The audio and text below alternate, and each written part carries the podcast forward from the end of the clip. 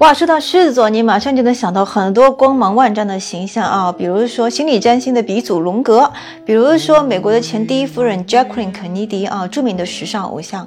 呃，包括说我们在时尚界也影响深远的香奈儿夫人哈。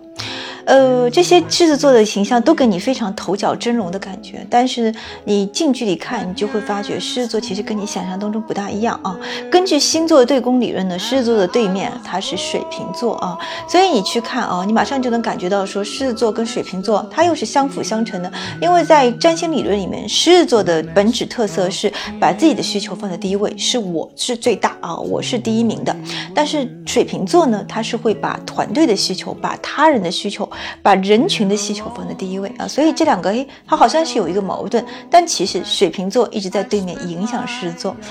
比如说，你近距离去看一个狮子座，你马上就会发觉他没有他看上去那么热情，或者说没有他看上去那么时时刻刻对自己有着无限的自信心哈。他们其实内心是有点虚的。所以说，我们说狮子座最大的特质啊，它并不是热情，而是表演热情啊。那这个其实就是受到他对面的水瓶座的影响啊。水瓶座是冷静、理性和抽离的，哎，水瓶座就一天到晚会拷打狮子座，在心里问他说：“哎，你觉得你一定要把自己？”你的愿需求和光荣放在第一位吗？你为什么不能要考虑一下你身边其他人的需求呢？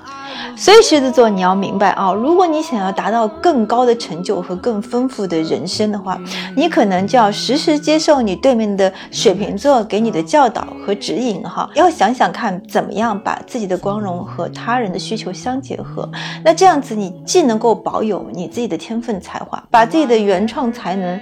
发挥到极致，同时来讲，你又能时时刻刻去公正理性的去完善他人的需求，去完成你对面的。水瓶座交给你的使命，这个使命就是为全体的团队，而不是你个人谋福利。那么你就会有更广阔的人生。